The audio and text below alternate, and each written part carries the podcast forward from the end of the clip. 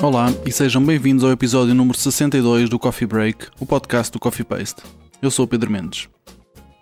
A Zaratan Arte Contemporânea funciona como uma estrutura de criação, produção e disseminação da arte contemporânea em Portugal e situa-se no centro da cidade de Lisboa.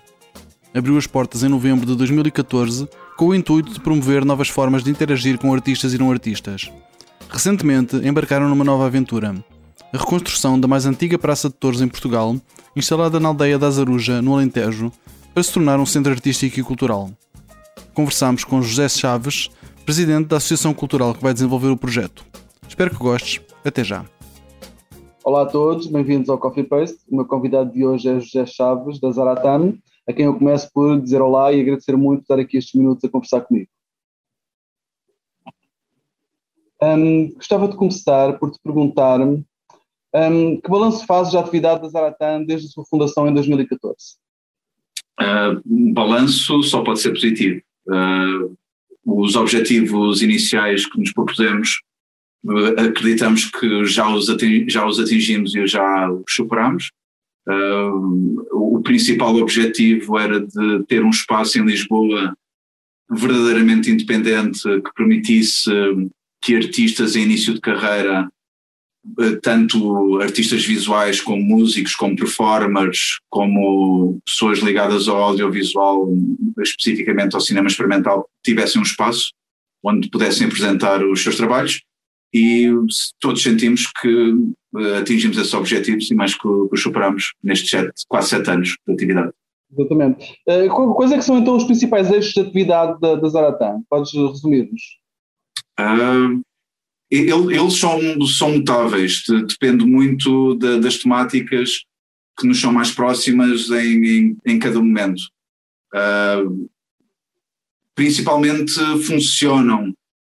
Em termos de eixos, que eu posso dizer que uh, são as artes visuais, portanto, um, o trabalho com, com jovens artistas ou com artistas pouco conhecidos, um, a divulgação uh, e, e, esta interseção entre artes visuais e música, que é muito importante para nós, esta mistura de públicos uhum. de, e públicos de, de, performance também, esta, esta, toda esta mistura. Portanto, tu vens ver um concerto à Zaratan, uh, estás a ver uma exposição involuntariamente, mas que depois cria um, outro, outros questionamentos e outras dinâmicas que numa galeria de arte convencional não, não acontece, ou num bar que toca música ao vivo também não acontece, e, e vice-versa pessoas que vêm para, para uma inauguração de uma exposição ou para ou verem uma exposição e a meio tem um concerto a acontecer ou uma performance, portanto há, há este, estes públicos que normalmente são muito herméticos entre eles, que, que se abrem outras formas de ver o,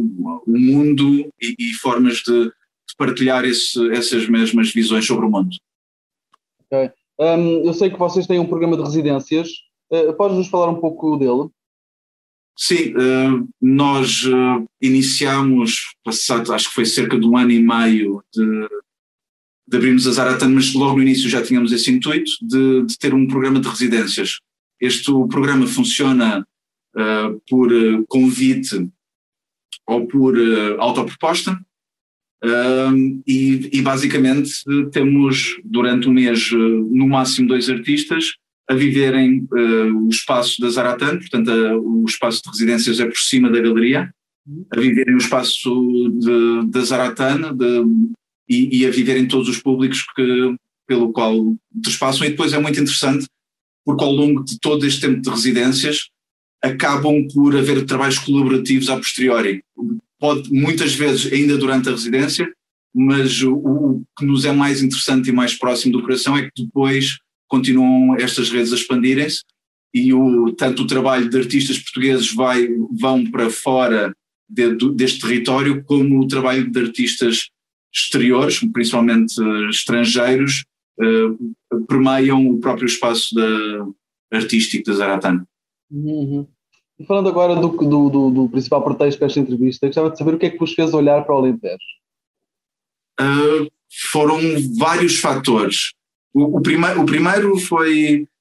Uh, é, é, é interessante porque nós inauguramos a Zaratan, estávamos no, no pico da Troika. A Troika aterrou e, e estava e estava uma política terra queimada. E começámos à procura de um espaço quando aterrou a gentrificação na sua força máxima, em que a maior parte dos artistas que frequentavam a Zaratan de, em, num quarto de hora a pé estou na Zaratan, agora estão a viver num subúrbio, portanto a gentrificação foi, estava no topo. E foi aí que começámos à procura de um espaço.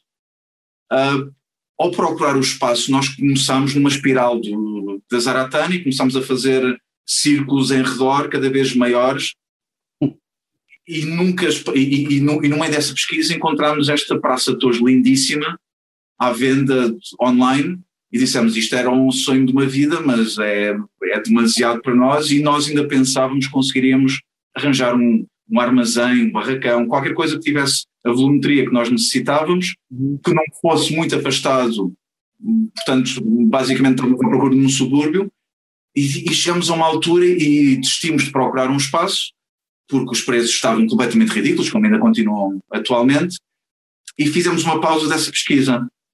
Uhum. Uh, ao retornarmos em várias reuniões que tivemos, como é que vamos fazer, o que é que não vamos fazer, a pensarmos vamos sair de Lisboa de qualquer das formas, não, nem sequer vamos ficar com o espaço uh, aqui na, na Rua de São Bento, porque também essa, essa mesma pressão gentrificadora o nosso senhorio estava a exercer sobre nós, portanto estávamos a pensar uh, que, que ia acabar de, de uma forma física, uhum.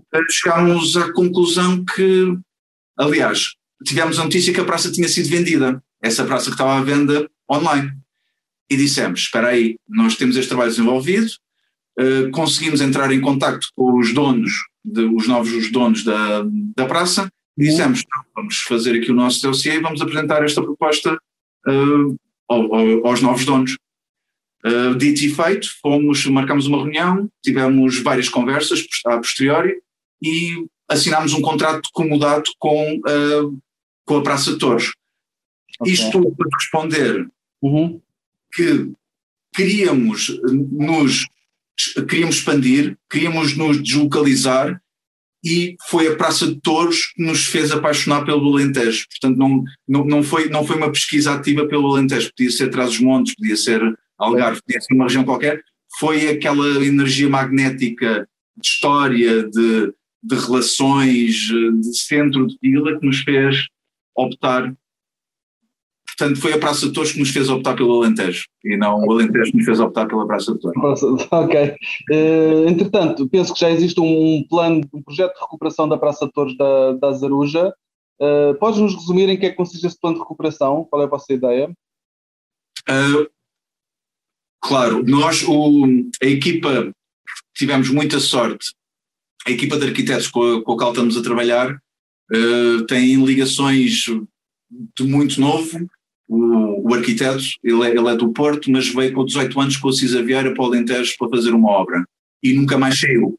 Entretanto saiu, foi para o Algarve, foi, foi para, o, para os Açores, voltou para o Alentejo e ele tem uma relação de reabilitação e reconstrução muito diferente do, dos cânones normais e que era exatamente o que nós almejávamos. Portanto, nós, a, a parte estética exterior de funcionalidade vai se manter inalterada, não vai haver demolições, vai haver uma reconstrução com todos os materiais uh, milenares que são utilizados, portanto a cal viva para pintar paredes, uh, misturas de terra com, com tijolo de burro uh, que, é, que é cozido ao sol, portanto todas as técnicas que vão ser utilizadas são as técnicas ancestrais, tanto por questão de respeito como por necessidade de se colocares cimento naquela estrutura, o cimento passado dois anos cai, não adere porque a estrutura é uma estrutura viva, é orgânica. Okay. Portanto, nós, nós é, é lindo esta, e depois, e depois é muito interessante quando o arquiteto fala de o, qual, a, a, Praça de Torres é como um corpo, e é a pele que está, que está magoada, portanto vamos o corpo está sólido, existe há mais de 300 anos, não vai cair agora, está, estruturalmente é sólido. A uhum. pele é precisa de, de uma cosmética e precisa de ser restaurada. Mas estruturalmente está tudo ok. Entretanto, nós vamos subdividir em três fases, porque neste momento nós temos dinheiro para a primeira fase e, e, e percebendo como é que operam as câmaras e licenças camarárias, etc., nós preferimos expandir no tempo e temos uma licença que depois não precisamos de pedir mais licenças, então vamos dividir em três fases. A primeira fase vai ser a restauração das paredes externas, das coberturas, a segurança estrutural da praça e a colocação de esgotos, água e luz. Isto porque neste momento a praça está como ruína, está classificada como ruína, portanto, para classificar como edifício outra vez é necessário esta primeira fase. E para esta primeira fase nós já temos o valor necessário. Depois, numa segunda fase, vamos, uh, vamos fazer a criação do espaço da Galeria de Arte, que vai ocupar uma, uma grande extensão, vai ser uma galeria bastante grande, e vamos ter 10 estúdios de artista, uma biblioteca, uma cozinha comunitária, construção de casas de banho, vamos ter ateliês de trabalho para serigrafia, fotografia, várias, várias máquinas que vão ocupar e vão permitir tanto à, à, comunidade utilizar, aprender a utilizar estes materiais, como aos artistas que se deslocam poderem também trabalhar com estes materiais. Na, última fase vai ser a instalação do, dos painéis solares, do, dos painéis solares, ar-condicionado e iniciar a programação. Isto dos painéis solares é muito importante para nós porque queremos ter uma, a menor pegada possível a nível ecológico. E a Praça de Torres vamos utilizar, que naquela zona do Alentejo há sol 300 dias em, por ano, e como é uma estrutura oval, vai funcionar como dentro da praça como sombra e no, e no exterior não vai ser visível, mas vai nos permitir ser autossustentáveis quase na sua totalidade a nível energético, que é muito importante para nós. Fantástico. Um, eu penso que ainda, ainda, está a decorrer uma campanha de crowdfunding que vocês estão a organizar, é verdade? Sim, a campanha. Um pouco dela. A campanha não tem limite. Nós escolhemos propositadamente a plataforma, o Shuffle, eh, porque não tem um limite. E todo o dinheiro que entrar vai ser utilizado diretamente na, na reconstrução e não, não existe um valor em que nós, que nós temos de atingir. Portanto, um euro, cinco euros, dez euros, todos os valores colocados vão ser utilizados para a reconstrução. Depois, temos também uh, uh, recompensas, em que se comprares, por exemplo, isto são risografias que nós temos uma coleção super extensa de mais de 300 risografias, que, que é uma coleção que nós fomos fazendo ao longo dos anos, uhum. tem um valor de 20 euros, é um valor simbólico pelo valor delas, e esse, esse valor vai ser utilizado. Temos também a, a cota anual de sócios, temos também residências artísticas, mas uma pessoa pode fazer um donativo sem, sem, sem ter nada de volta, pode fazer o valor que quiser e empresas com responsabilidade social, mecenas, qualquer pessoa é bem-vinda, desde que venha para o bem. Claro. E como é que tu antevês a relação com a comunidade da, da Zaruja? É, é espetacular. Uh, é, é, uma, é, um, é um povo muito orgulhoso de si, uma coisa que nós fomos descobrindo ao longo destes dois anos que estamos a, a vivenciar o espaço e, e a falar com os, com os locais, são muito orgulhosos de, da Azaruja, de São Bento do Mato, e isto também advém de, creio eu, na minha opinião, de várias vagas de migração relativamente à cortiça, de catalães, meio, espanhóis, mas na, na sua maioria catalães, e também ingleses. Portanto, há ali uma, uma mesclagem de povos em, e, em que sempre foi uma zona muito industrial ligada à, à cortiça, bastante rica em comparação com as zonas circundantes, portanto há ali um orgulho, daí também a Praça de Torres, ter, a primeira Praça de Torres ter sido edificada naquele sítio, havia capacidade, havia querer e, e depois é, é, é muito interessante porque toda a gente nos conhece, claro, é, é uma vila de mil e tal habitantes, e sempre nos veem, mas sempre nos veem quando é que isto está pronto, quando é que iniciam as obras. Eu não duro para sempre, a maioria da população tem mais de 65 anos e as pessoas cobram-nos. Sabemos que são vocês, quando é que isto quando é que começam? Eu não vivo para sempre, eu quero ver isto edificado. E, e, mas, mas é como a cobrarem-nos de uma forma imperativa, mas super afetuosa e de uma maneira o que é que eu posso fazer para ajudar. Ok, ok. Não, não tem preço, não tem, valor. Muito bom, muito bom. Olha, e tu pensas que as trocas que se podem estabelecer, que se podem vir a estabelecer entre Lisboa e Azaruja podem vir a ser proveitosas, portanto, esta troca de conhecimento, artistas, etc?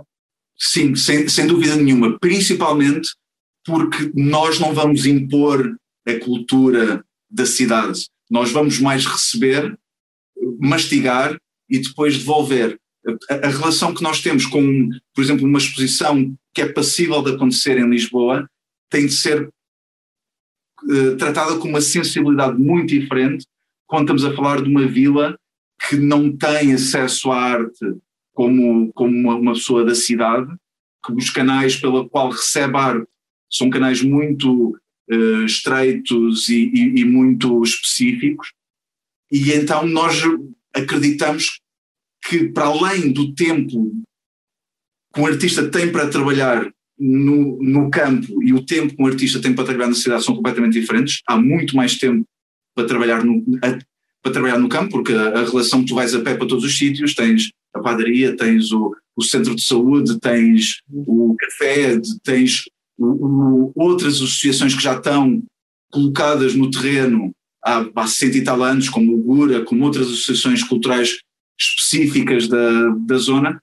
e, e nós, mais do que uh, impor, vamos receber e vamos uh, depois mastigar isso e, e trabalhar. E, e, por outro lado, nós vamos obrigar-nos e obrigar os artistas que trabalham connosco, a fazer essa viagem de tra trabalhar uma temporada em Lisboa e uma temporada no Alentejo, de forma quase obrigatória, para poder haver esta interação e, e este enriquecimento para o próprio artista, aqui de uma forma amiguística de trabalhar o, o, o artista em si. Uhum. José, muito obrigado, foi um gosto falar contigo. Ah, igualmente, e muito obrigado pela oportunidade de dar-lhes um, um, um, puxãozinho uh, a este projeto. E assim chegamos ao fim da edição desta semana do Coffee Break. Podes subscrever nas principais plataformas ou na aplicação que usas para ouvir podcasts. Se nelas pesquisares por Coffee Paste, será fácil encontrar-nos. Se gostaste deste episódio, deixa-nos lá um comentário e uma classificação. Vai ajudar-nos a chegar a mais ouvintes. Convidamos-te a visitar o nosso site em coffeepaste.com, onde podes encontrar muito mais conteúdos. Podes também encontrar as notas sobre este episódio em coffeepaste.com/cb62. coffeepaste.com/cb62. Se quiseres apoiar o nosso projeto e as suas atividades, podes fazê-lo em coffeepaste.com/apoiar. coffeepaste.com/apoiar. A música deste podcast é da autoria do DJ músico Mr. Bird. Eu sou o Pedro Mendes e falamos em breve. Fica bem.